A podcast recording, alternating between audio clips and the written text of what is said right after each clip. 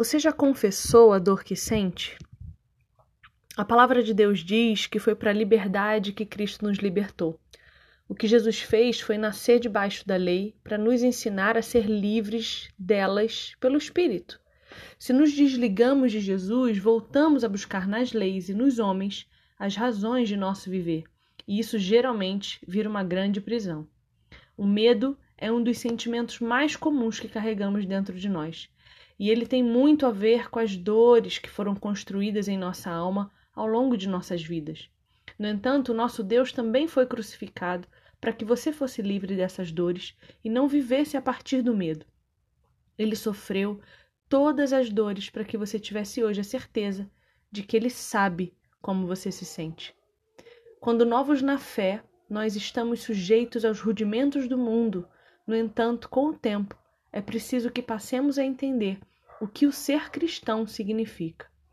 O que estar em Cristo significa para você? Jesus veio nos dar novidade de vida e liberdade em meio às dores, e não te dar mais uma coisa para repetir com os lábios enquanto o coração está cheio de ídolos.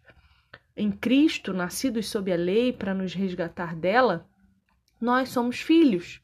E por sermos filhos, nosso coração e o Espírito de Jesus clamam: Abba, Pai. Com isso, já não somos mais escravos, porém filhos, e sendo filhos, também herdeiros por Deus.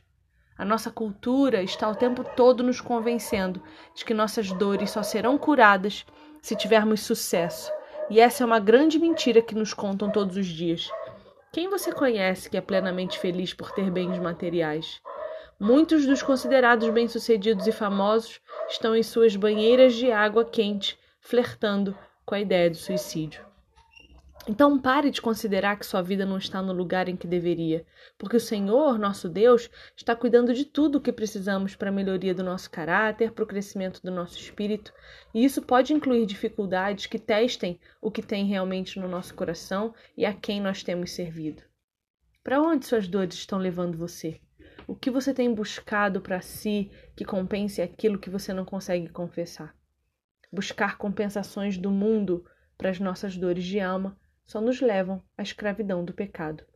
Cure-se hoje.